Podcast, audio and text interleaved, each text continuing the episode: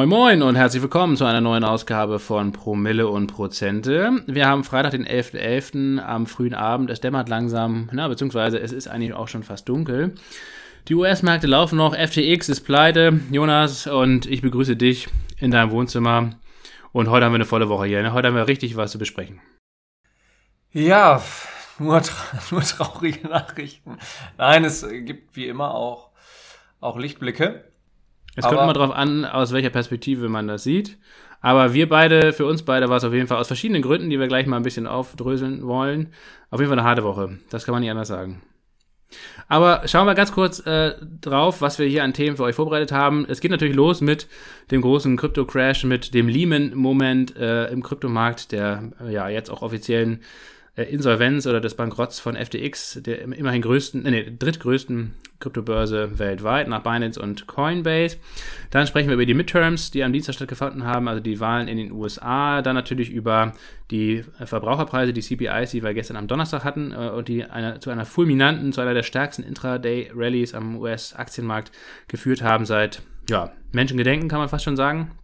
Ähm, Jonas guckt auch noch kurz auf die Zahlen von Disney, die nicht so äh, pralle ausgefüllt äh, oder ausgefallen sind. Und dann wollen wir nochmal in unser neues Musterdepot gucken. Ähm, Jonas hat da zwei deutsche Industrieunternehmen auf der Watchlist, ich glaube noch nicht gekauft, aber zumindest unter Beobachtung, die er uns vorstellen will. Und ich möchte nochmal auf das Thema ähm, Anleihe-ETFs eingehen. Das hatten wir ja schon in Folge 130, aber ich habe mir persönlich auch privat jetzt in den letzten Wochen immer mal wieder ähm, da aufgestockt bei, bei den verschiedenen Bond-ETFs und das ist ja jetzt auch gerade nach den Zahlen oder den Inflationszahlen gestern vielleicht ganz interessant für die eine oder den anderen. Aber Jonas, fangen wir an ganz vorne, nämlich bei FTX und beim ganzen Kryptomarkt. Ähm, das hatte sich letztes Wochenende schon so ein bisschen angedeutet, die ganzen Gerüchte. Und was dann diese Woche passiert ist, das hat dann auf jeden Fall ähm, ja, den, den Kryptomarkt den, den Boden ausgeschlagen, kann man so sagen. Auf jeden Fall geht es erstmal äh, ordentlich nach unten, auch zur Stunde kennen die Kurse erstmal eine Richtung, nämlich nach unten. Was ist passiert? Ja, wir haben Freitagabend, 11.11. .11. Ah, in Köln ist Party, ha? Huh? Ja, stimmt, wahrscheinlich. Wenn das Wetter gut ist, es wird ein bisschen gefeiert, hoffentlich. Ja, ich weiß jetzt gar nicht, was man jetzt zu Sam Bankman Fried oder ja, ich glaube, so wird es ausgesprochen, jetzt sagt, bist du Jack? Also, ich glaube, der hat äh, vielleicht ganz andere Probleme, hat wahrscheinlich schon Sorgen, dass er in dem nächstbesten Giftfass äh, landet und dann äh, direkt neben ähm, Jan Masalek äh, gelegt wird. Ich weiß es nicht. Ähm, es, ja, FTX ist pleite. 11.11.2022. FTX äh, war mal, je nachdem, welche Zahlen man herangezogen hat, die ähm, zweite oder drittgrößte Kryptobörse der Welt. Ähm, dann gibt es ja noch Binance als größte und Coinbase als einzig wirklich regulierte, kann man sagen, ähm, unter den Top 3. Ähm, danach kommt noch Kraken oder Kraken. Und ja, für mich persönlich insofern hart, als dass äh, ich da eher schön ähm, 3000 Dollar höchstwahrscheinlich abschreiben äh, darf und muss. Ich habe auch ehrlich gesagt, sind, ist dieses Geld so ein bisschen in Vergessenheit geraten bei mir. Auch FTX generell bei mir so ein bisschen in Vergessenheit geraten, ist untergegangen in meinem App-Dschungel, der ja schon teilweise strukturiert auf meinem auf meinem Handy da, da, da ist, in die einzelnen Bereiche, aber ich war auch schon sehr lange nicht mehr bei FTX drin und mm, muss auch zugeben, dass Krypto in meiner ja, Medienkonsum-Bubble, genauso wie auch äh, Social Media, was, was gut ist, die letzten Monate einfach ähm, ja, total unterrepräsentiert war in meiner Bildschirmzeit, drücke ich mal so aus. Hat aber auch dazu geführt, dass ich das einfach erst mitgekommen habe mit FTX, als es gefühlt auch ähm, die letzte Sau mitbekommen hat und dann eigentlich natürlich schnellstmöglich versucht ähm, zu konvertieren. Das ging noch, angeblich, wer weiß, vielleicht war das auch schon so eine Computerspieloberfläche. Und dann habe ich versucht, die, die Bitcoin äh, auf eine, auf eine Software-Wallet zu ziehen. Und äh, seither, ja, es sind schon viele Tage, steht da Requested. Also mich trifft da das äh, gleiche Schicksal wie Philipp Glöckler von den Doppelgängern. Ähm, der hatte ja in, der jüngsten, in der jüngsten äh, Doppelgänger Tech Talk Folge auch gesagt, dass er da so ein paar Shitcoins, zwei, drei Shitcoins liegen hat und seither da auch irgendwie requested stehen hat. Aber bei dem Versuch äh, zu retten, was möglicherweise noch zu retten ist, aber ja, FTX ist pleite. Hin und wieder, äh, kurz äh, vor wenigen Tagen ähm, hat Binance ja noch ähm, Due Diligence-mäßig die Bücher geprüft und eine Übernahme geprüft. Das war relativ schnell abgeschlossen. Da habe ich dann für mich äh, beschlossen, das Ganze abzuschreiben. Hab's dann äh, unter anderem Sequoia, riesen ähm, äh, Investmentbude, Venture Capital Bude äh, gleich getan und Tiger Global ähm, die haben nämlich ihre Investments ähm, in FTX auch abgeschrieben. Äh, Softbank BlackRock ist natürlich auch, wieder dabei. Ähm, die dürfen natürlich Softbank nicht, auch wieder dabei. nicht fehlen. Ja, Softbank hat aber Softbank hat auf jeden Fall ähm, noch eine bessere Bilanz als äh, trotzdem eine bessere Bilanz als ich. Also, aber ich weiß nicht genau, was das Exposure von Softbank in FTX war. BlackRock war auch drin, aber BlackRock ist ja überall drin und ich denke mal, dass ähm, das, da kann man mit Sicherheit sagen, dass das wahrscheinlich keine dieser genannten Adressen großartig gefährden wird. Ähm, ja, aber es wurden über Nacht im Grunde ähm, ja nicht ganz über Nacht, aber jetzt über die letzten Tage 32 Milliarden Dollar Marktkapitalisierung vernichtet. So viel, mit so viel wurde FTX bewertet. Und jetzt hat man ja, hört man ja immer wieder den, ähm, äh, den Ausdruck oder den Vergleich, das äh, sei jetzt der Lehman-Moment für Krypto. Äh, Lehman Brothers war ja damals 60 Milliarden, mit 60 Milliarden Dollar bewertet an der Wall Street. Mm, aber insofern auch nochmal ganz anders, sicherlich ganz anders vernetzt über, über Derivategeschäft, Swaps und so weiter und so fort. Ähm, deswegen ist da der Vergleich nicht, nicht wirklich so zu ziehen. Für Krypto, ist, ich glaube, die, es ist jetzt definitiv, denke ich, nicht der Black Swan in eine, auch in, äh, für, die Wirtschaft schon, für die Weltwirtschaft schon gar nicht und auch nicht für die anderen Assetklassen. Ähm, aber es ist, ja, durchaus so eine, so eine, so eine Art Black Swan für Krypto die Reputation ist massiv beschädigt. Ich denke, die meisten Menschen werden jetzt ähm, im Grunde von, von Kryptobörsen wie jetzt auch KuCoin, Lasse hat mich auch darauf gebracht, mal bei KuCoin zu checken. Ähm, ja, liegt ein bisschen weniger Geld drauf, aber ich habe jetzt kurz bevor wir die Aufnahme hier gestartet sind, alles von KuCoin abgezogen. Hatte ich auch alles in Dollar liegen. Ich habe ja relativ viel ähm, Anfang des Jahres schon glattgestellt in Krypto. War eigentlich ganz gut, aber ja, war natürlich einerseits dämlich, das da überall noch liegen zu lassen auf den Börsen, anstatt das ähm, erstmal wieder aufs Konto zu holen, aufs, aufs, aufs schöne Sparbuch oder Girokonto. Und andererseits auch, ja, habe ich auch selber in meiner Bubble Krypto so ähm, sträflich vernachlässigt. Dementsprechend, ja, kann jetzt diese 3000 Dollar bei FTX abschreiben. Sehr schade. Ist ähm, ja, es, es ist viel Geld und ähm, hätte man was Gutes mit tun können, hätte man äh, sinnlos versaufen, äh, was heißt sinnlos versaufen, aber hätte man versaufen können mit guten Freundinnen und Freunden. Wie viel Whisky man naja. davon hätte kaufen können, Jonas, naja. Hm. Also auf jeden Fall ja. ist das Ganze... Muss man sich von lösen, muss man sich von lösen. Ich habe äh, hab mich wirklich, glaube ich, so 48 Stunden habe ich mich wirklich massiv geärgert. Jetzt ähm, Jetzt beginnt die Heilung. Jetzt ist Wochenende. Kann ich so sagen. Ähm, aber ja, wenn ihr das nochmal richtig aufgedröselt bekommen wollt oder euch dafür interessiert, wir wollen jetzt nicht zu sehr in ins Detail gehen im, äh, in der jüngsten Doppelgänger Tech Talk Folge oder ich glaube die aktuelle wird dann ja am Samstag direkt mit uns parallel ausgestrahlt, aber also die von Dienstag oder Mittwoch. Ähm, die, da ist es recht äh, gut erklärt von Pip. Es gibt auch jede Menge Twitter-Threads ähm, dazu. Da werden wir euch auch mal was in die Show Notes packen. Ähm, wie gesagt, ähm, das wollen wir jetzt nicht mal im Detail erklären. Gibt sicherlich dann auch schon viele Podcasts zu.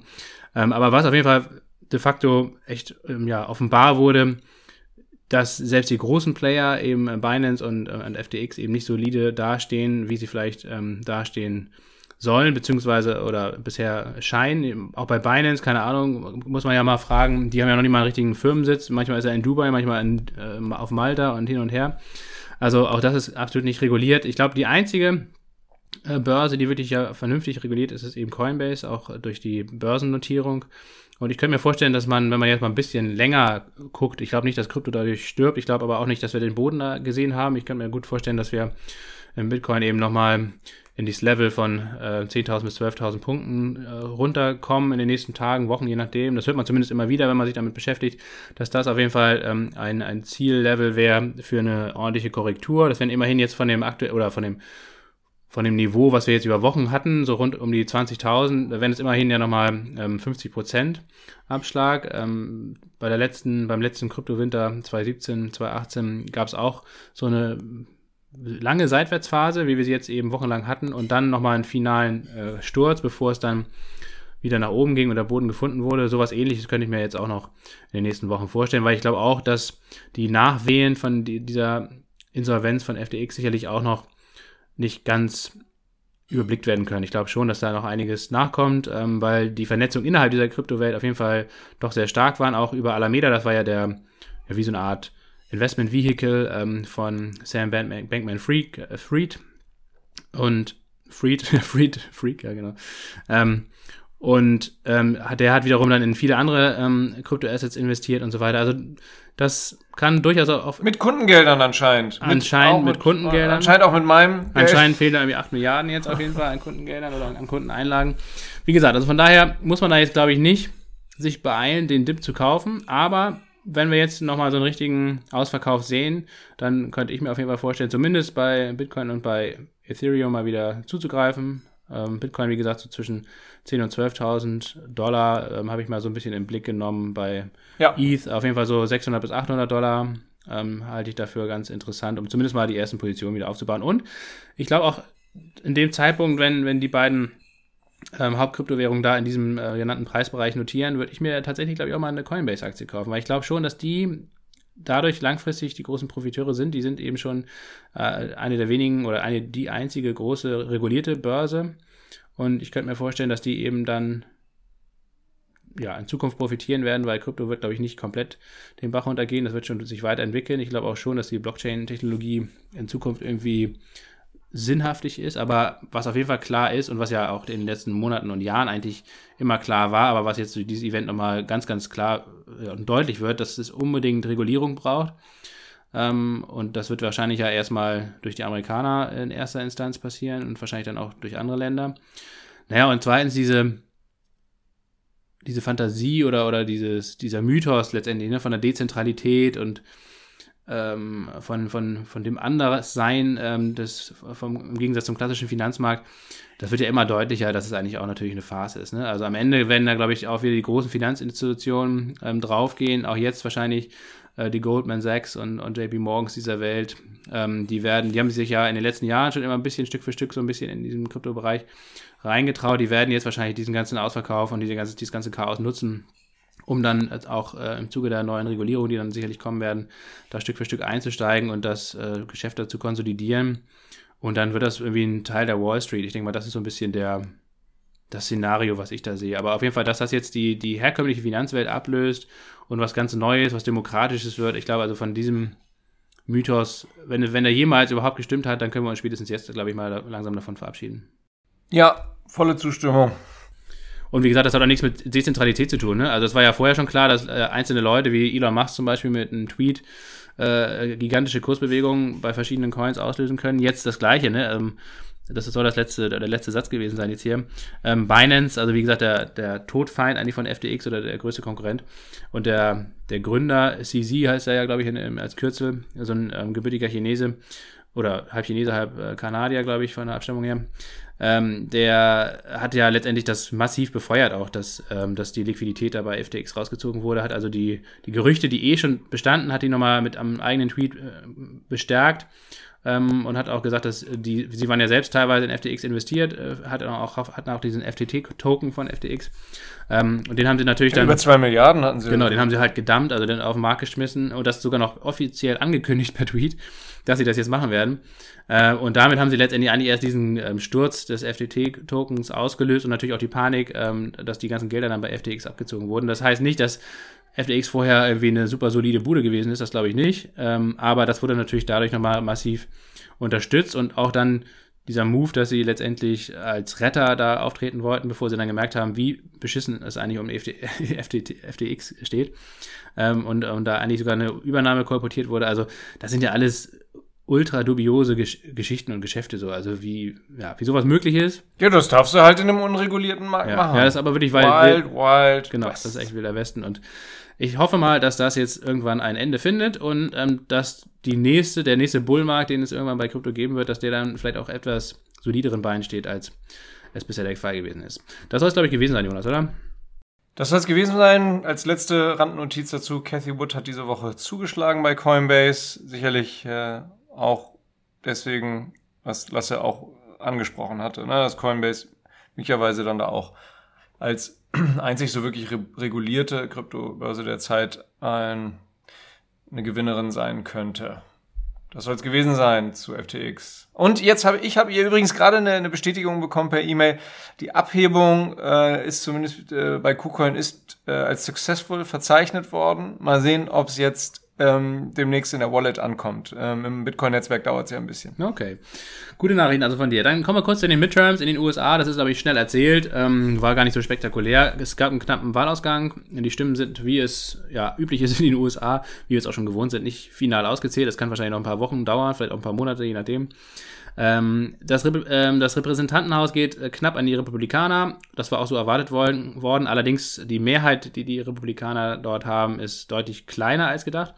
Und auch der Senat, ähm, den konnten die Demokraten halten. Das war auch lange Zeit eher nicht erwartet worden. Ähm, erwartet wurde ja eigentlich so ein Erdrutschsieg der Republikaner und auch der Gewinn von beiden Häusern. Zurzeit ist ja noch beides in demokratischer Hand. Jetzt ist es wahrscheinlich so, dass die Häuser ja, geteilt sind, divided sind, wie man das so schön sagt.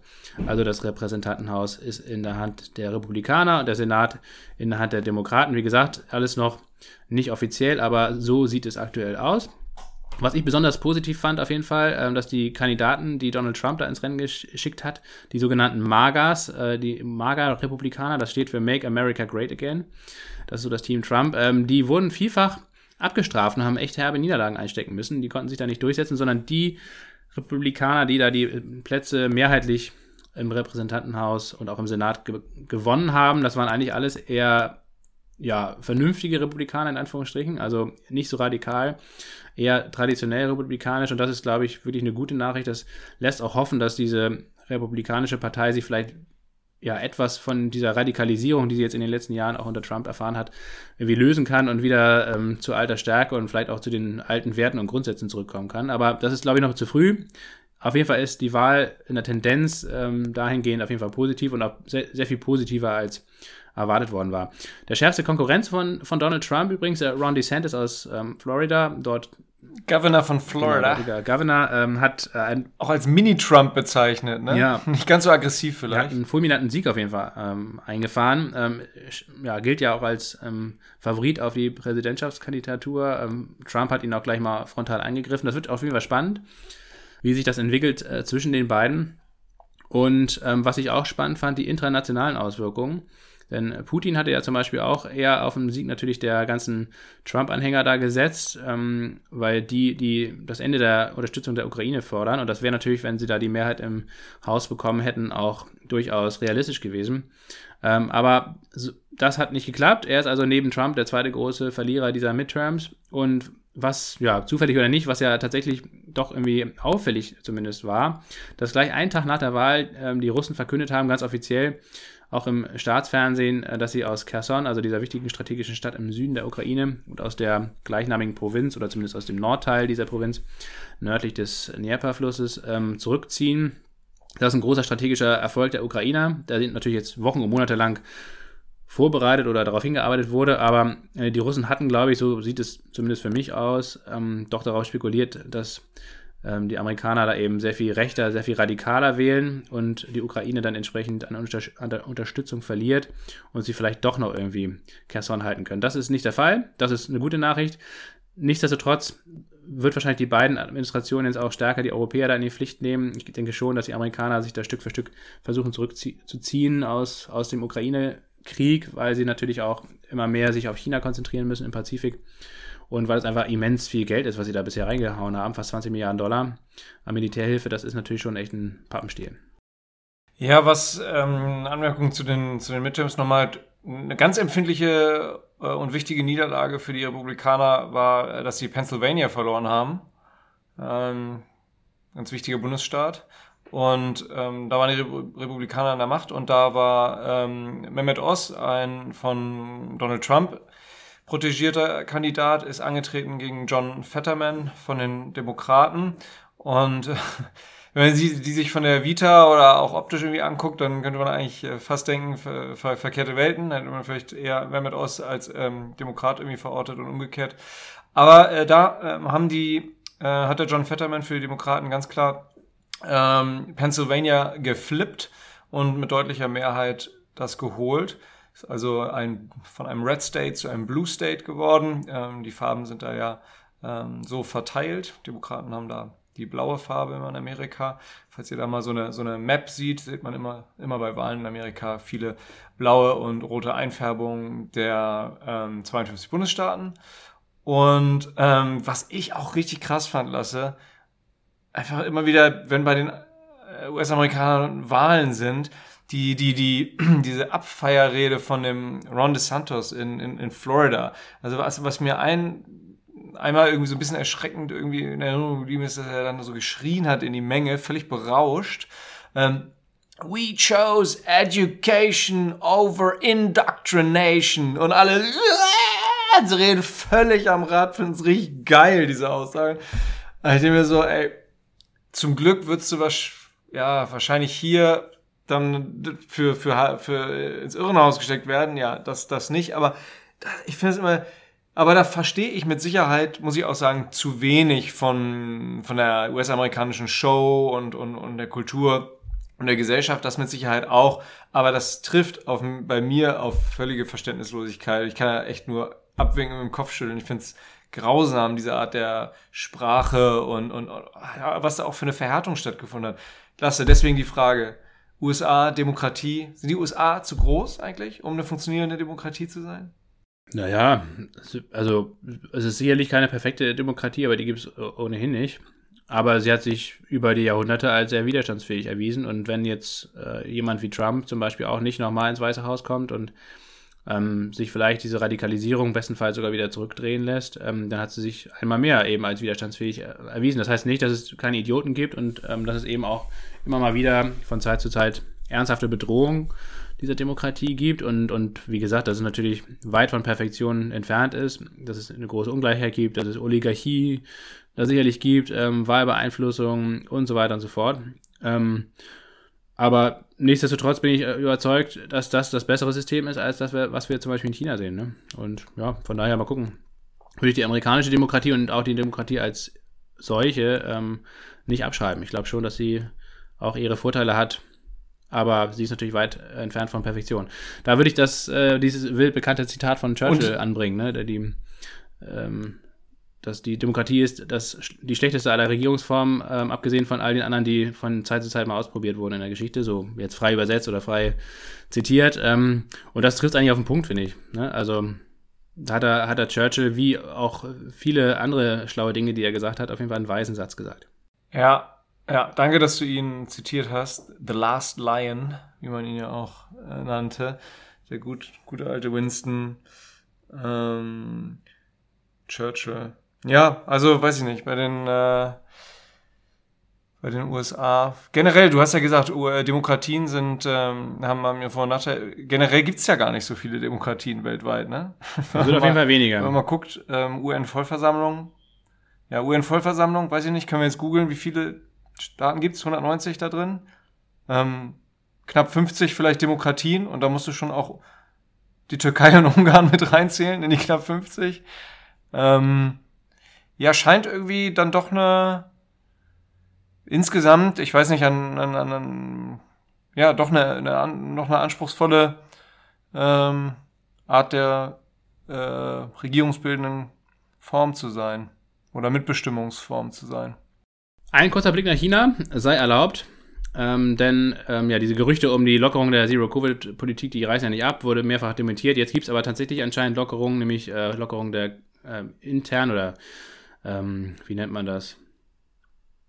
Äh, inländischen, so, das hat mir gefehlt, das Wort, inländischen Quarantäneregelungen. Auch Inlandsflüge werden wieder hochgefahren. Ähm, das ist so ein bisschen so ein schleichender Abgesang auf die Zero-Covid- Politik auch ohne ein offizielles Ende. Ich denke, das ist auch das wahrscheinlichste Szenario, dass also Xi nicht seine Fehler eingestehen muss, sondern dass er so Stück für Stück ähm, wieder aufgehoben, gelockert wird, vielleicht sogar die bisherigen Regeln in Kraft bleiben offiziell, aber eben weniger strikt umgesetzt werden.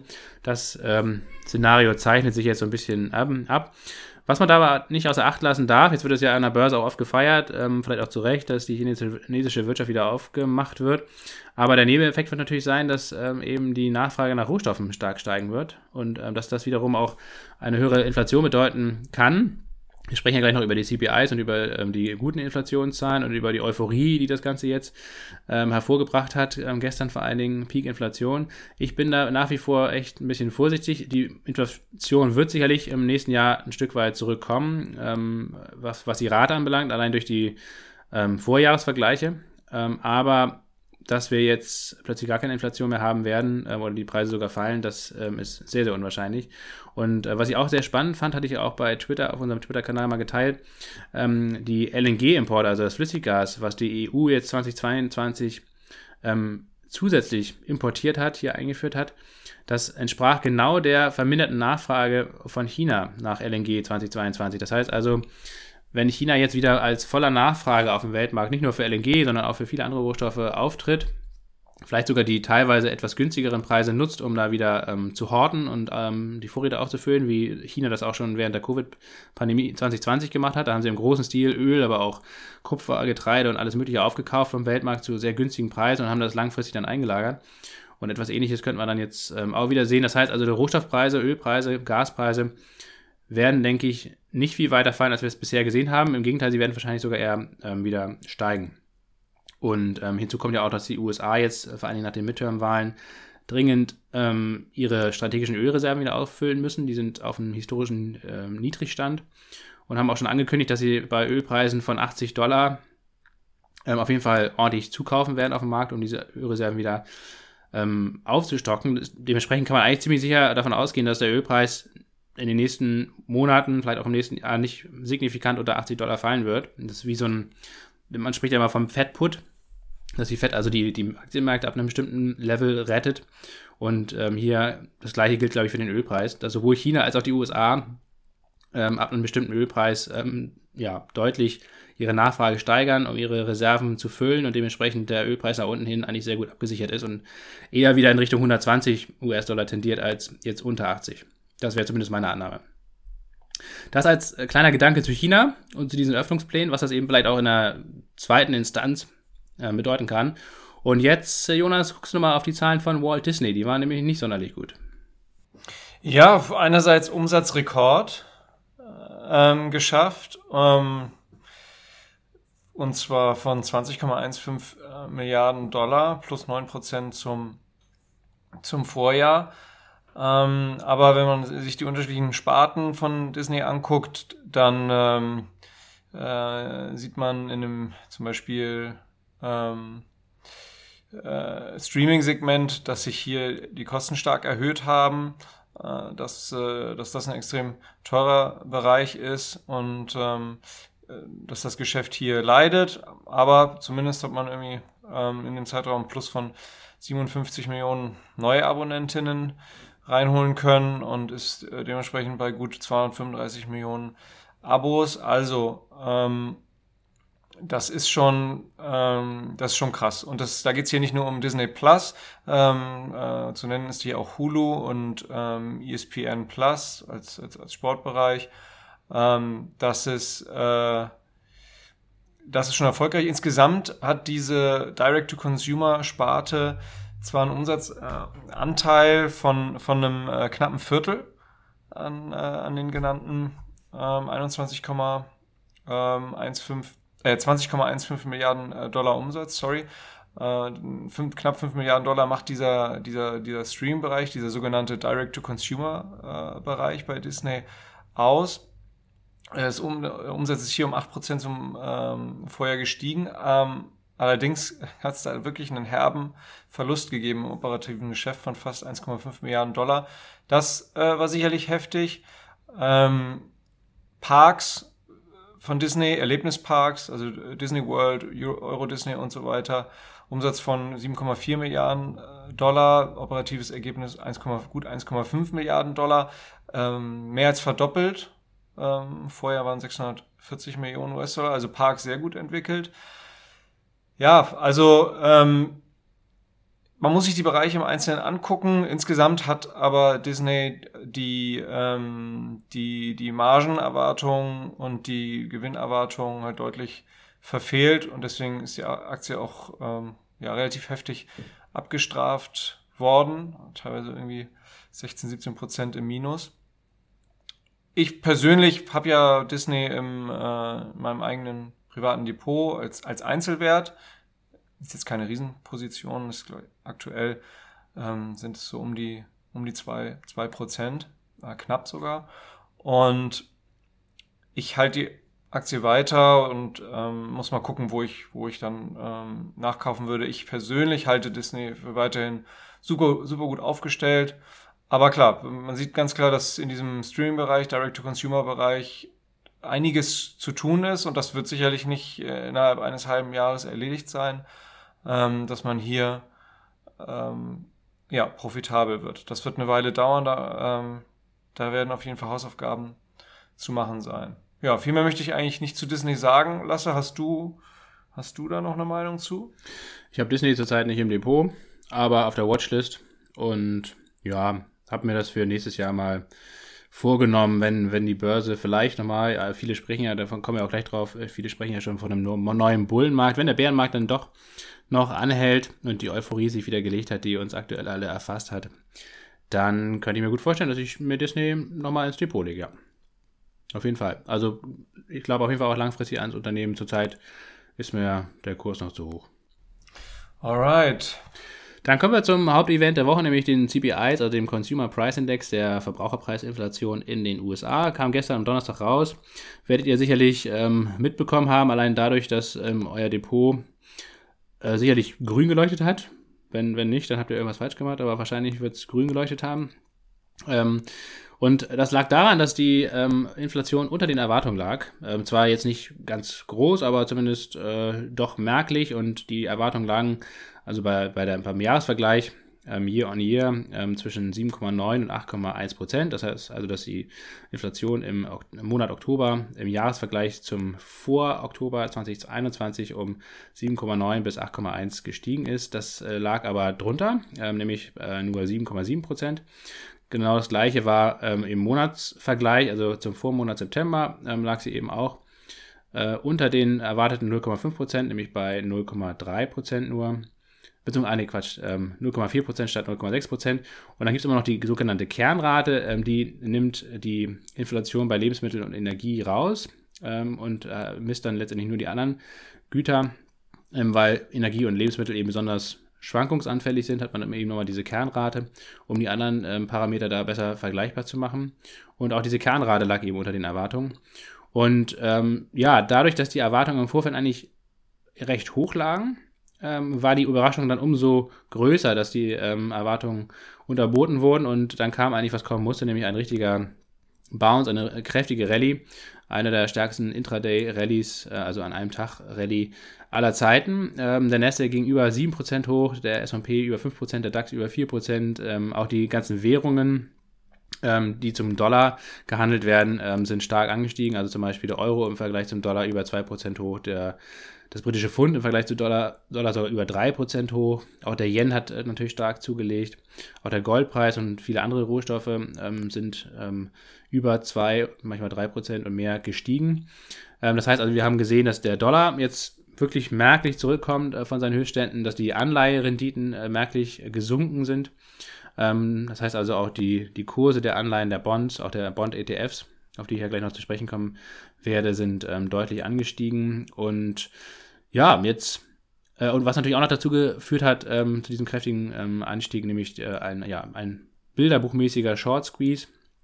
Und äh, Jonas, du hast ja heute schon erzählt, was, was dich diese Woche wirklich reingeritten hat, äh, nämlich ähm, die Pleite von FTX. Da war ich zum Glück nicht dabei, aber ich war auf jeden Fall auf der Short-Seite ähm, dabei und das hat gestern natürlich ganz speziell, aber auch in den letzten Wochen schon sehr wehgetan. Ähm, da habe ich jetzt wirklich, Ich habe ja zum Glück nur ein, ein, ein separates Trading-Depot, ähm, was natürlich auch nur ein, vergleichsweise kleine Beträge beinhaltet im Vergleich zu dem ETF-Depot, was, wo ich einfach meine Sparpläne laufen habe. Ähm, ja, und dieses Trading-Depot, das hatte ich mir eigentlich im Laufe des Jahres wirklich schön aufgebaut. Da hatte ich, hatte ich über 300 Prozent Jahresrendite schon drin im Kasten, teilweise auch realisiert.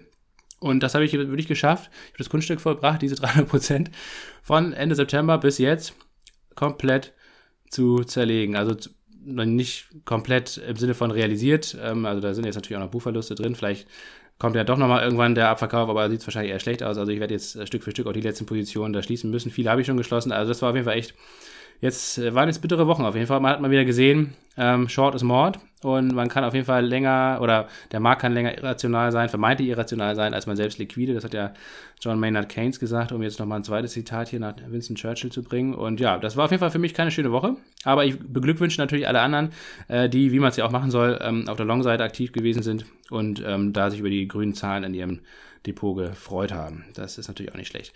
Jetzt ist natürlich die Frage, Jonas, ähm, da mal deine Meinung ähm, wie lange diese Rallye noch weitergeht. Ich bin ja nach wie vor der Meinung, dass wir, dass wir es mit einem Bärenmarkt-Rallye zu tun haben. Ähm, dass die Inflation ist zwar ein bisschen zurückgegangen. Ähm, mal gucken, ob das auch in den nächsten Monaten so bleibt. Ich hatte ja zum Beispiel schon die Energiepreise angesprochen als einen Risikofaktor. Da gibt es sicherlich noch ein paar andere.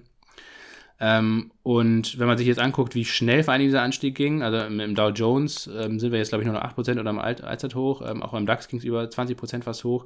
Wir sind also nach Definition fast schon wieder in einem Bullenmarkt, ne? also wenn es vom Tief äh, mehr als 20% hochgeht, sprechen wir von einem neuen Bullenmarkt. Und ja, also auf dem aktuellen Niveau traue ich mich eigentlich nicht mehr groß einzusteigen, außer vielleicht im Nasdaq, weil die, die, Technologiewerte, die haben jetzt auf jeden Fall echt noch Aufholpotenzial. Aber bei DAX und DAO zum Beispiel, da tue ich mir wirklich, tue ich mir wirklich schwer damit, jetzt auf dem Niveau noch einzusteigen. Wie meinst du, wird sich das weiterentwickeln? Ich beziehe es mal auf den vermeintlichen Trigger dieses, dieses Boosts, der ja schon seit äh, vielen Tagen anhaltenden Rallye war ja die deutlich geringeren Inflationszahlen als, als erwartet. Und äh, Inflation ist ja tatsächlich in einigen wichtigen Bereichen auch zurückgegangen. Äh, USA zum Beispiel im Auto- und Gebrauchtwagensegment. Deflation, ganz klar deflationäre Tendenzen, das heißt fallende Preise. Dann im Bereich ähm, Rohstoffe fallende Preise. Äh, beim Öl jetzt nicht unbedingt. ähm, dann fallende Preise zum Glück bei Nahrungsmitteln. Ähm, wo wir steigende Preise äh, sehen, ist, ist der Servicebereich, also Dienstleistung. Und das ist, denke ich, auch der Bereich, der, der diesen Sticky-Teil, diesen länger bleibenden Teil der Inflation ähm, bilden wird oder bildet vielleicht mal ein plumpes Beispiel hier aus der, aus der Gastronomie. Ihr werdet vielleicht alle schon mitbekommen haben, dass äh, gerade die gut laufenden und äh, hochqualitativen Gastronomien, die ihr so besucht und kennt und schätzt, dass sie die Preise äh, in der Breite auf der Speisekarte im Menü angehoben haben und bis das im Servicebereich runtergeht, das, äh, das geht nicht so schnell wie eine, ähm, eine dynamische Preisbildung von zum Beispiel Nahrungsmittelpreisen oder Grundstoffen, ähm, Rohstoffen an den, an den Börsen. Das heißt, wir sind ja weiterhin äh, von einem ja, vermeintlichen Inflationsziel der westlichen Notenbanken in Höhe von 2% sehr weit entfernt. Und äh, ich würde jetzt davon ausgehen, dass wir so zwischen 4,5 und, und, und 5 Inflation im, im nächsten Jahr beibehalten, von einer ja deutlich erhöhten Basis durch dieses Jahr. Und das wird auf jeden Fall konsumschwächend sich auswirken. Äh, wir haben ja in Deutschland überraschenderweise keine ähm, Rezession gehabt im, im dritten Quartal mit 0,3 Prozent Wirtschaftswachstum für Deutschland relativ äh, stark. Auch wirklich für viele Ökonominnen und Ökonomen überraschend. Aber ja, ich bin mir sicher, die Rezession wird kommen. Die ähm, gleichzeitig wird die Inflation relativ hoch bleiben. Wie gesagt, ich gehe davon aus, 4,5 bis, bis 5 Prozent, vielleicht ein bisschen geringer, vielleicht auch in Anführungsstrichen nur 4 Prozent, aber wie gesagt, immer noch von einer deutlich erhöhten Basis. Und ich gehe genau wie Lasse auch davon aus, dass das eine, eine, eine Rallye ist. Ähm, ja, wie spielt man das Ganze jetzt? Ich hoffe und denke, dass die meisten, die hier zuhören, äh, long only ähm, ganz grundsätzlich von der Strategie her aufgestellt sind und das ist sicherlich für die meisten Personen auch genau richtig so und ähm, Lasse hat ja auch immer gesagt, und ich habe ihm auch zugestimmt, Sparpläne weiterlaufen lassen. Aktien sind weiterhin eine sehr, finde ich, eine sehr wichtige Assetklasse und da breit gestreut anzulegen macht Sinn. Ähm, das, äh, es wird, denke ich, auch wieder noch, noch, noch günstigere Einstiegskurse sehen, insbesondere im nächsten halben Jahr. Aber wie Lasse schon sagt, gerade wenn man auf der Short-Seite aktiv ist, dann braucht man einfach sehr gutes Timing und deswegen ist Short leider häufig Mord im Sinne für denjenigen, der selber auf der Short-Seite ähm, aktiv ist, weil das eben sehr schwierig ist, mit ähm, langfristig immer wieder mit einem guten Timing ähm, das zu machen. Also ne, Short-Position hat man in der Regel deutlich kürzer als, als, als Long-Position, denn sonst ähm, ähm, zerhaut's äh, einen da. Und leider, ja, es tut mir auf jeden Fall leid, das, das so zu hören. Ähm, ich habe wirklich schon bewundernd auf dein Trading Depot geschaut mit diesen plus 300 Prozent. Genau, jetzt da aber zurück auf los. Ähm, das, ja, ist ja, ich kenne sowas ja auch. Es tut zurück auf los ziehen sie kein Geld ein. ja, ja, zumindest halt genau, das, was so du, ne, du wieder auf Start, ne? Du hast ja da einen Betrag beiseite gelegt, wie du schon sagtest, einen Teil deines frei verfügbaren Eigenkapitals und hast damit halt äh, was gemacht und ja, sehr erfolgreich und ähm, Genau, deswegen äh, ist es, wie gesagt, für die meisten macht es Sinn, äh, immer long-only zu bleiben, breit gestreut. Mehr gibt's dazu nicht zu sagen, außer dass meine persönliche Meinung ist, wie gesagt, dass wir tiefere Kurse sehen werden innerhalb des nächsten halben Jahres, als wir bisher in diesem Jahr gesehen haben. Ja, da, das glaube ich auch. Vor allen Dingen werden wir, glaube ich, so ein Stück für Stück jetzt so einen Wechsel des Narrativs sehen. Ne? Also wir hatten jetzt dieses Jahr hatten wir das Narrativ Inflation, Zinserhöhung, aber natürlich Rezessionsängste.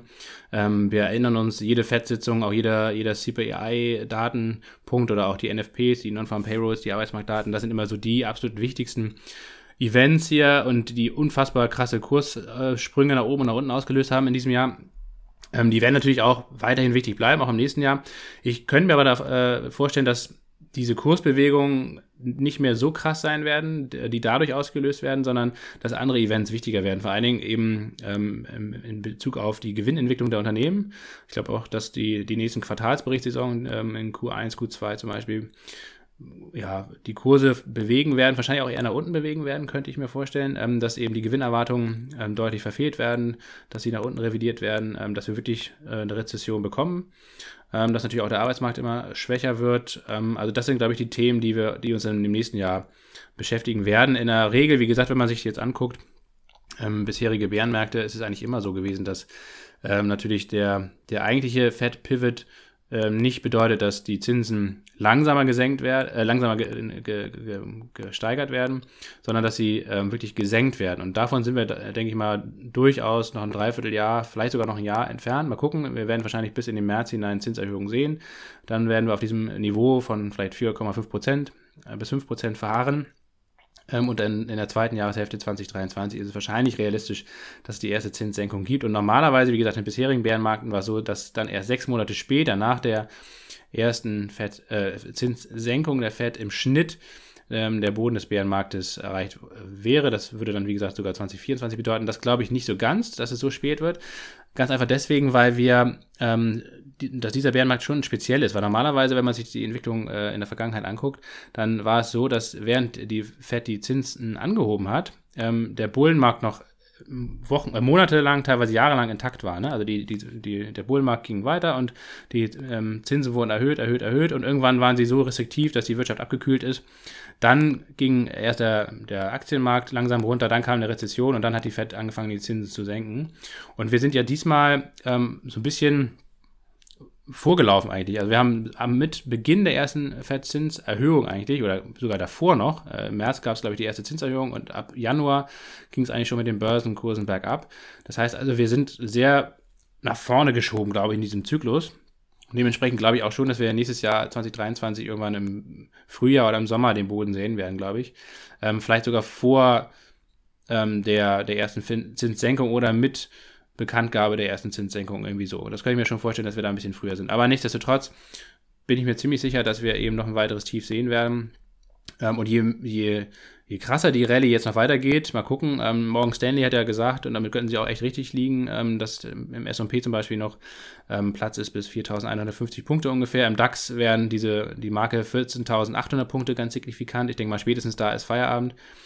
Ähm, Im Nasdaq könnte es durchaus noch bis 12.500 oder bis 13.000 Punkte jetzt sogar hochgehen. Ich denke mal, der Nasdaq hat auf, auf kurze Sicht, auf Sicht der nächsten Tage, ein, zwei Wochen, das größte Aufholpotenzial, kann ich mir vorstellen. Wir sehen jetzt auch so ein Stück weit schon eine Sektorrotation wieder. Ähm, die die Value-Werte Dow Jones, DAX, daran sieht man es ja, sind unglaublich gut gelaufen.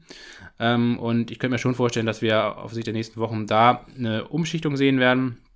Ähm, das heißt also, dass eher Bankaktien, dass die ganzen Consumer-Werte, Pepsi, McDonalds und so weiter, die eigentlich fast auf Allzeithoch gerade notieren, Coca-Cola, ähm, dass da auf jeden Fall Gewinne mitgenommen werden. Die Bewertungen sind auch sehr, sehr sportlich inzwischen. Auch der Energiesektor, der Ölsektor zum Beispiel, ähm, könnte eher ein bisschen unter Druck geraten und die ganzen völlig ausgebombten Tech-Werte, auch die Big Tech-Unternehmen, das sind die Unternehmen, glaube ich, die jetzt in den nächsten Wochen eher noch profitieren werden, wenn die Rallye weitergeht. Und dann bin ich mal gespannt, was im Dezember passiert zur Jahres- Endrallye, mal gucken, oft ist es ja so, dass die Jahresendrallye eben auch schon im Oktober, November stattfindet, gerade in Bärenmärkten ist das statistisch betrachtet so. Ähm, also von daher würde es mich nicht wundern, wenn wir jetzt noch ein paar gute Wochen sehen und dann zum Jahresende im Dezember langsam das Ganze wieder auf der Abwärtsseite betrachten können. Aber mal gucken, solange der Aufwärtstrend intakt ist, und das ist er auf jeden Fall kurzfristig, kann es eben auch noch weiter nach oben geben.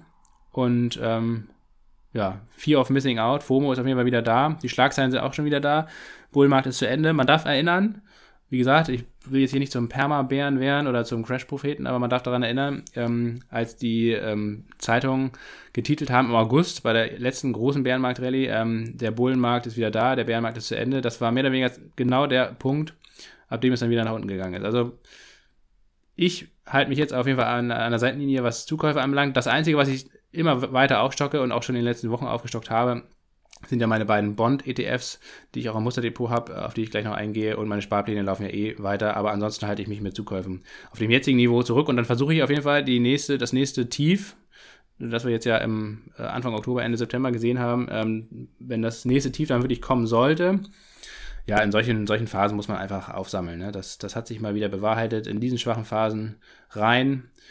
Ähm, den genauen Boden, den kriegt man sowieso nie, aber plus minus ein paar Wochen oder was. Und ähm, dann äh, die Rallye genießen und nicht in die Rallye hinein kaufen und dann wieder in Panik geraten, wenn es wieder runtergeht. Das halte ich dann auch für eine falsche Maßnahme. Wenn man wie ich jetzt ähm, das meiste auf der Aufsatzseite verpasst hat, dann muss man sich einfach, glaube ich, geduldig an die Seitenlinie stellen und abwarten, bis es wieder die Möglichkeit gibt.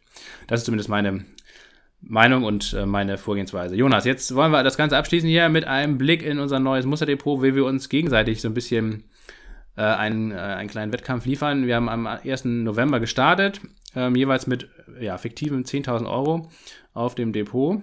Und ähm, es gibt ja für unsere zahlenden Mitglieder, genau, vielleicht nochmal grundsätzlich gesagt, worum es überhaupt geht. Also dieser Podcast finanziert sich ja nur durch euch, äh, durch diejenigen, die äh, uns hier auf freiwilliger Basis finanziell unterstützen. Herzlichen Dank an alle, die das schon tun. Das kann man entweder einmalig tun, indem man zum Beispiel einfach an unsere PayPal-Adresse fanpost at promilleprozente.de ein, zwei Euro mal rüberschickt, wenn einem eine Folge besonders gut gefallen hat.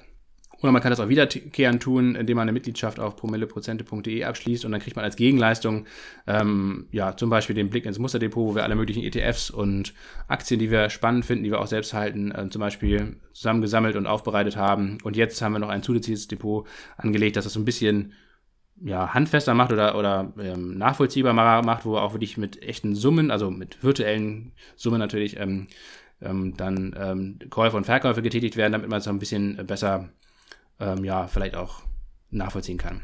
Ähm, was auch die Gewichtung zum Beispiel im Depot äh, ausmacht und ähm, ja, was dann vielleicht auch mit Gewinnen passiert, ähm, auch die Steuer zum Beispiel wird damit abgezogen und so weiter und so fort. Also das ist alles ein bisschen realistischer, um auf das, das auf den Punkt zu bringen. Start 1.11., 10.000 Euro Startkapital, man kann Aktien, ETFs, Derivate und Bonds äh, kaufen, alles ist erlaubt. Und Jonas. Ob long, ob short, das Geld ist fort. genau, naja, also short, ah, mal gucken. Ist erlaubt, aber das werden wir jetzt sicherlich nicht, ähm, nicht im großen Stil spielen. Vielleicht mal ab und zu mal einen kleinen Shorty, wobei, wie gesagt, ich muss mir mal meine Wunden lecken und äh, werde mich da jetzt auch mal zurückhalten. Jonas, du hast aber einige gute deutsche Qualitätsunternehmen auf der Watchlist. Meines Wissens, wenn ich das richtig gesehen habe, hast du noch nichts gekauft, aber Du schaust mit den Hufen und hast dich jetzt bereit gemacht. Und äh, worum geht's? Welche Titel hast du auf der Liste? Ja, ja, ich muss sagen, mich hat diese, genau, einmal haben mich die deutlich äh, geringeren Inflationszahlen überrascht und dann, das ist, und dann, ich wollte das halt, ich wollte das ganz klar abwarten und habe das ganz klar abgewartet und glänze jetzt da, daher seit dem 1.11. durch Inaktivität in diesem Musterdepot. Bin halt so weiterhin plus minus null. Das ist die positive Nachricht.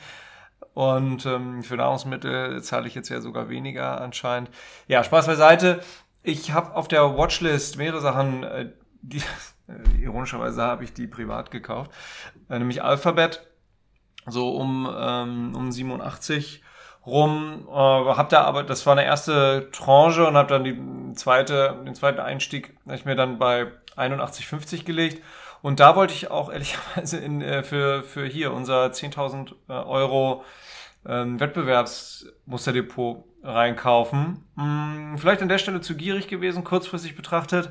Ja, das natürlich nicht erwischt mit der Kauforder, ist da also offen. Muss mal gucken, ob ich die anpasse, aber Alphabet ich mir gerne reinlegen. Ich, warum? Ich denke, dass ähm, äh, das Alphabet da in den nächsten ähm, Monaten auf der Werbeseite trotzdem nicht so schlecht abschneiden wird wie vielleicht klassische Werbeagenturen. Ich, ich gehe davon aus, dass in der Rezession natürlich die Werbebudgets ähm, drastisch eingekürzt werden. Und da ich ja davon einer Rezession ausgehe, gehe ich auch von einer drastischen Kürzung der weltweiten Werbebudgets aus. Äh, dadurch, dass Google so schön, oder ja, dadurch, dass es bei Google so schön messbar ist, denke ich, dass, dass dort ähm, vielleicht sogar noch mehr hin, hin verschoben wird, weil man es eben deutlich äh, besser rechtfertigen kann oder nachvollziehen kann, wie das, wie das konvertiert in, in, in Käufe, Klicks, Views, whatever, ähm, Reach.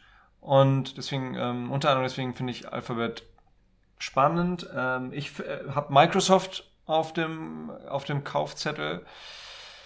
Warum? Ich denke, dass Microsoft ähm, einerseits natürlich auch so eine Art Service-Dienstleister ist, unter anderem mit dem Cloud-Geschäft, aber auch mit ähm, 350 Grad und so weiter. Das, äh, und ich denke, dass Microsoft derart starke Dienstleistungsprodukte ähm, hat, dass die die äh, höheren Preise auch durchsetzen werden können und dementsprechend ähm, ja, weiter Rekordumsätze fahren werden. Das ist meine These und deswegen werde ich mir da sicherlich Microsoft äh, ja, innerhalb der nächsten Wochen da mal reinkaufen. Rohstoffe finde ich äh, weiter spannend. Ich glaube, da ich ein bisschen differenzieren, gehe weiter davon aus, dass ja, wir in den nächsten Jahren ist sicherlich nochmal mehr so ein Longplay. Rohstoffe könnten kurzfristig ja wieder unter Druck kommen, dementsprechend auch Minenaktien oder, oder Rohstoffaktien. Das ist ja ein tatsächlich teilweise sehr schmutziges Geschäft. Hier sieht man auch wieder, wie eng verzahnt die Energiewende, der Aufbau der erneuerbaren Energien, wie eng das eigentlich verzahnt ist mit, mit, mit ganz schmutzigen äh, Bergbaukonzernen, weil wir für diese Energiewende hin zu ähm, vermeintlich sauberer Energieproduktion natürlich viel Bauxit, viel Aluminium, viel Kupfer, ähm, und derlei brauchen. Und davon werden Unternehmen wie, wie, wie Freeport McMoran, Rio Tinto, BHP Billiton natürlich profitieren. Ich habe mir privat Rio Tinto reingekauft. Ja, jetzt irgendwie so sieben Prozent im, im Plus. Habe ich jetzt noch nicht lange, ähm, seit einigen Tagen drin.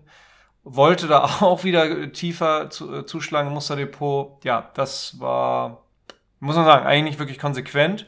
Aber wie gesagt, ich habe es nicht announced, ich habe es nicht ins Musterdepot reinge kauft. Deswegen ähm, will ich das da auch nicht einfach ähm, reinschreiben. Also das ist leer. Also Rio Tinto fürs Musterdepot auch auf dem Kaufzettel. ja, das sind, das sind so die, die, die, ähm, die Geschichten. Ich finde Salzgitter auch weiter äh, attraktiv. Ähm, sind ja heute fast 10% äh, im Plus. Wahnsinn. Für mein äh, privates Depot wirklich äh, ist das natürlich schön. Ähm, auch Aurubis, an denen ja ähm, äh, Salzgitter ja gut 25 Prozent hält, auch stark im Plus, äh, größte Kupferhütte Europas. Das sind alles so Titel, die ich auf dem Zettel habe. Also ja, Rohstoffunternehmen, die äh, starke Minenengagements haben, äh, ja, für erneuerbare ähm, Energien. Hm, Lasse, willst du vielleicht erstmal sagen und dann würde ich nochmal kurz auf Jung Heinrich und Kion zu sprechen kommen, vor allem auch Jung Heinrich? Ja, ich habe drei Titel im äh, Musterdepot, zwei ETFs und ein, äh, eine Aktie. Und zwar fangen wir mit der Aktie an. Ørsted ist keine Überraschung, hatten wir jetzt mehrfach hier im Podcast schon besprochen. In den Cleantech-Folgen immer, könnt ihr euch gerne mal nachhören. Ist ein dänischer Energieproduzent äh, mit Fokus auf erneuerbaren Energien. Die machen zwar noch ganz bisschen fossile Energien, aber der Kohleausstieg ist jetzt für nächstes Jahr 2023 geplant und ansonsten haben sie, glaube ich, nur ganz bisschen Gasverstromung. Ansonsten ist das alles komplett äh, erneuerbar, vor allen Dingen Offshore-Wind, ähm, aber auch andere Onshore-Wind-Geschichten, auch Solar. Ähm, die haben jetzt Anfang November sehr, sehr starke Zahlen ähm, vorgelegt, ähm, gutes Wachstum vorgelegt. Äh, den Link zu diesem ähm, Earnings Report ähm, packe ich euch bei die Show Notes. Charttechnisch sehr interessant, hatte ich auch, wie gesagt, in der, ich weiß gar nicht, ähm, ja, muss ich mal gucken, in den letzten drei, vier Folgen hatten wir einmal über Cleantech gesprochen, über Ørsted. da hatte ich da auch schon das erwähnt, dass ich mir die zu der zu dem Preis, nämlich da waren sie bei 78 Euro, das war eine ganz zentrale Unterstützung, das war die, das Corona-Tief. Ähm, und das haben sie auch gehalten tatsächlich, da habe ich selbst auch zugeschlagen, im Musterdepot habe ich es, ähm, glaube ich, ein bisschen teurer eingekauft für 83 Euro, jetzt sind sie bei 89 Euro, also ist ganz gut angelaufen, mal gucken, wie sich das weiterentwickelt. Ähm, nach wie vor, wie gesagt, ein großer Profiteur der Energiewende in Europa und weltweit, haben auch ähm, Windparks in den USA und ähm, in Ostasien zum Beispiel. Ähm, und was ich auch ganz spannend finde, zur Mitte eines Bärenmarktes, und ich, wie gesagt, bin ja persönlich zumindest davon überzeugt, dass wir eben noch nicht am Ende des Bärenmarktes sind, sondern eher so in der Mitte. Ähm, das müsste also ungefähr hinkommen, ähm, ist es eben historisch betrachtet sehr gut gewesen, wenn man Versorgeraktien sich ähm, ins Depot packt. Ähm, hatte ich auch mal einen ähm, Tweet hier auf unserem Promille Prozenter äh, Twitter weitergeleitet oder, oder geteilt.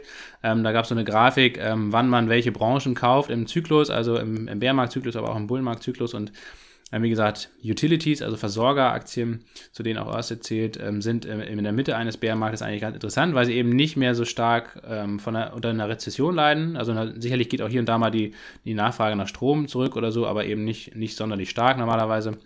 Ähm, und äh, zudem ist ja auch zurzeit in Europa die, sind die Strompreise eher überdurchschnittlich hoch, also Ørsted verdient gut und ähm, ja, ist auch gut positioniert in Sachen erneuerbaren Energien. Dürfte also von dieser. Die finde ich auch RWE und E.ON interessant, wenn wir genau. jetzt mal zwei deutsche Spieler nennen. Genau, also das sind auch sicherlich inter interessante Aktien. RWE ist ja, glaube ich, sowieso ganz gut gelaufen. Ähm, E.ON ist dieses Jahr nicht gut gelaufen, aber könnte auch eher so eine Art Turnaround Story sein oder könnte jetzt eigentlich ein ganz guter Zeitpunkt sein. Ich, wie gesagt, habe mich für Ørsted entschieden. Einerseits, weil es ähm, Fokus auf erneuerbare Energien äh, hat, weil ich da auch langfristig betrachtet sehr viel mehr Potenzial sehe als bei RWE und bei E.ON. Und ähm, ja, letztendlich, weil die auch gerade an diesem echt sehr markanten charttechnischen Punkt waren, äh, wo ich mir ohnehin einen Preisalarm reingesetzt hatte und deswegen habe ich die jetzt reingekauft. Ähm, und dann habe ich mir noch zwei Bond-ETFs eingekauft. Einmal auf 20 oder plus 20-jährige US-Staatsanleihen, einmal auf 10-jährige US-Staatsanleihen. Ähm, wir haben nicht mal am Bondmarkt den größten Crash äh, seit 1788 gesehen, in Bezug auf zumindest auf 10-jährige US-Bonds. Ähm, und wenn man sich anschaut, äh, was dann ähm, danach passiert ist, eigentlich, äh, nach solchen Crashs, auch natürlich ähm, in den äh, anderen Jahren, wo es solche Abwärtsbewegungen gab, die weniger stark ausgefallen sind, aber vor allen Dingen dann, da ja, muss man ja ins 18. Jahrhundert zurückblicken, Wahnsinn, ähm, dann ähm, ist es eigentlich immer das gleiche Muster gewesen, dass nach solchen historischen Crashs ähm, der Bondmarkt eben sich sehr stark entwickelt hat, also dass die Kurse der Anleihen wieder stark gestiegen sind ähm, und das hat einerseits damit zu tun, wie gesagt, ähm, oftmals äh, sinken die Kurse ja von Anleihen, wenn ähm, die Zinsen erhöht werden, so wie wir es jetzt auch gesehen haben. Das war auch der Grund primär dafür, dass eben viele ähm, oder die, die, allermeisten Bonds und Bond-ETFs eben stark im Kurs gesunken sind. Ähm, und ähm, der zweite Grund ist halt dieses sogenannte äh, QT, also Quantitative Tightening. Das heißt also, dass die amerikanische Notenbank wegkommt von dem Kauf von Staatsanleihen das hat sie äh, eingestellt, das QE, das Quantitative Easing, und äh, sie hat sogar ähm, Anleihen aus dem Bestand verkauft, beziehungsweise welche, die auslaufen, nicht mehr erneuert. Das nennt man dann QT.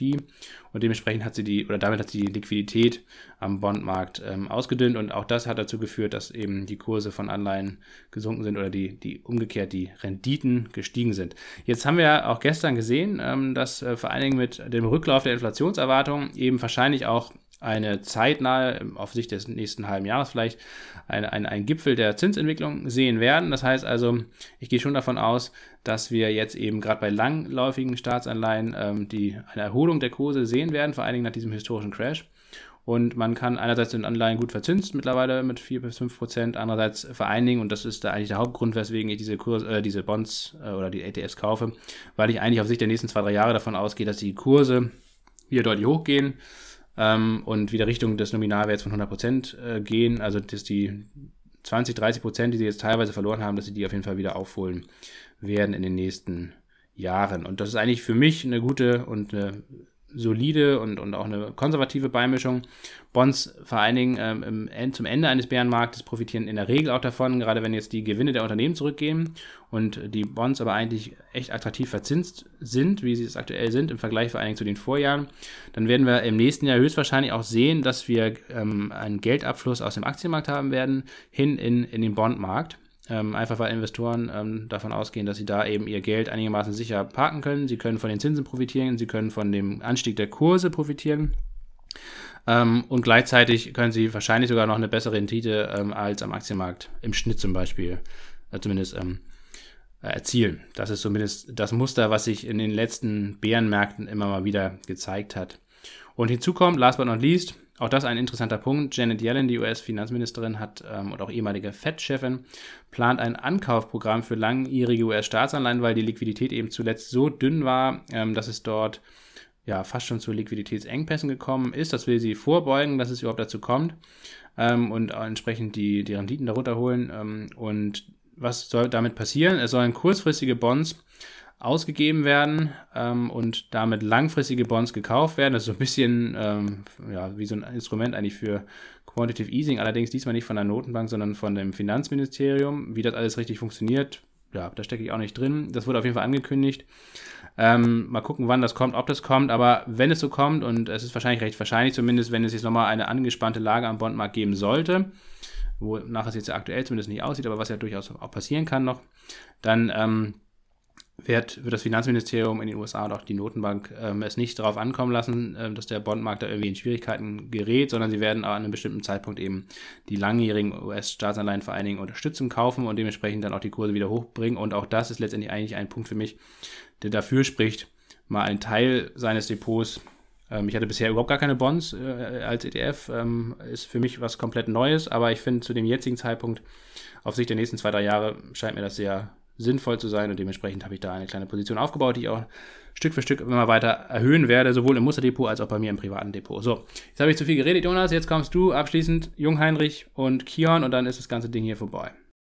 Ja, ganz kurz, weil ich die auch sowohl, weil ich die beide im privaten Depot habe, alle, die hier ähm, ja ein Abo bei uns abgeschlossen haben und dementsprechend in den Genuss des, ähm, des Musterdepots kommen und auch der Diskussion auf, auf Discord. Die werden ja mitgekriegt haben, dass ich sowohl Kion äh, als auch Jung Heinrich gekauft habe. Ähm, ja, Bilanzstand heute für mich selber Kion minus 23,2 Prozent und Jung Heinrich plus fast 39 Prozent. Gerade geguckt in diesem Moment.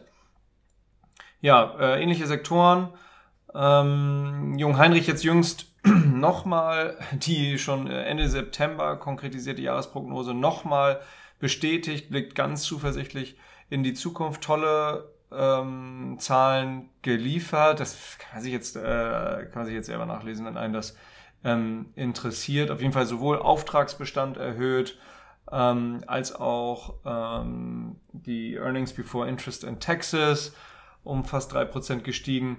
Und ähm, was ich auch gut ja, das heißt gut, ja. Also ähm, die haben auch weit in ihrer Strategie in, der, in, der, in dieser Pressemitteilung über, bis 2025 und darüber hinaus nochmal gekräftigt, dass sie das, äh, dass sie da sehr zuversichtlich in die Zukunft blicken und ähm, da, ähm, da einfach ihr, ihr Ziel in was, was die EBIT-Rendite angeht, also das ist die ähm, bezogen auf den, auf den Umsatz, also wie viel ähm, EBIT äh, in Prozent äh, hole ich aus, aus meinem Umsatz, den ich einfahre raus.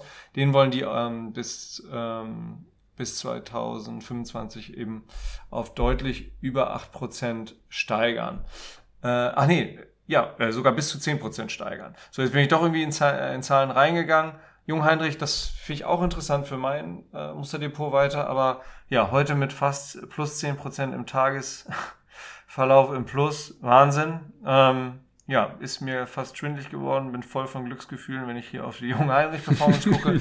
Umso schlechter lief es ja für mich bei Kion, muss sagen, viel zu früh rein, ja auch im Musterdepot, ganz offensichtlich, nachvollziehbar, auf, unter anderem auf Discord oder im Musterdepot. Mhm. Sind ja mit massiven Gewinnwarnungen dann, äh, haben die da, haben die da in Anführungsstrichen geglänzt und äh, gucken ja deutlich äh, auch offiziell, wenn man auf die auf die auf die Pressemitteilung 2022 guckt bei Kion, ganz anderes Bild. Man guckt viel kürzer in die Zukunft und auch da ähm, deutlich skeptischer. Hintergrund ist einfach, dass äh, dass die Inputkosten nicht eben durch anscheinend so langfristige Verträge wie zum Beispiel bei Jung Heinrich ähm, im Zaum gehalten werden konnten. Und ja, bei bei Kion eben gerade die Margen, die EBIT-Rendite leidend. Kion Group Group insgesamt äh, deutlich größer vom, vom Umsatz als, als Jung Heinrich. Aber wie gesagt, was die Profitabilität und auch den Free Cashflow, also ähm, nicht zu verwechseln mit dem Operating Cashflow.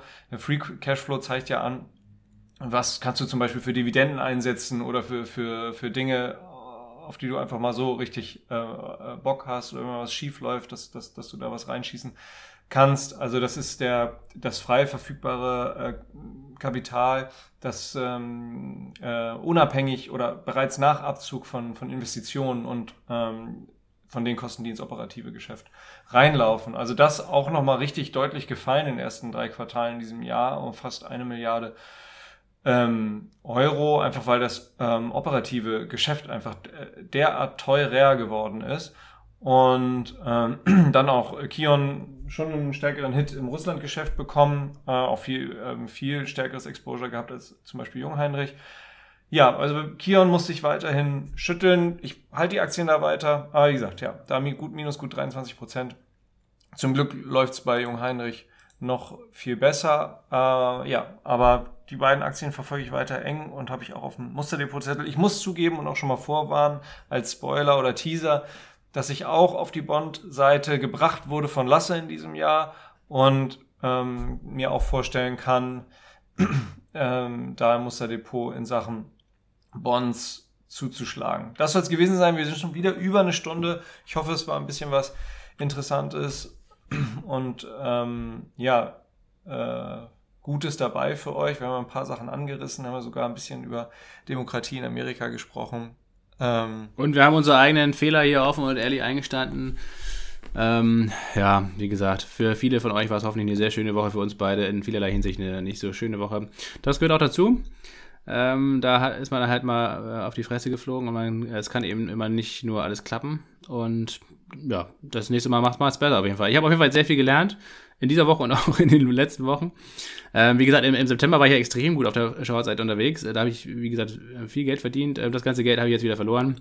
Ähm, und jetzt geht es wieder von vorne los. Was soll's. Auf jeden Fall ähm, hast du nicht mehr so viel in Krypto, Jonas. Ich mache nicht mehr so viel auf der Shortseite und dann sollte es auf jeden Fall in den nächsten Monaten auch wieder ein bisschen bergauf gehen bei uns. In den äh, spekulativen Depots, wie gesagt, in unserem ETF-Depot, ähm, in unserem Hauptdepot geht es ja so oder so. Dank Sparplan, dank ruhiger Hand und ähm, passiven Investment ähm, sowieso eigentlich nur langfristig in eine Richtung, nämlich to the moon.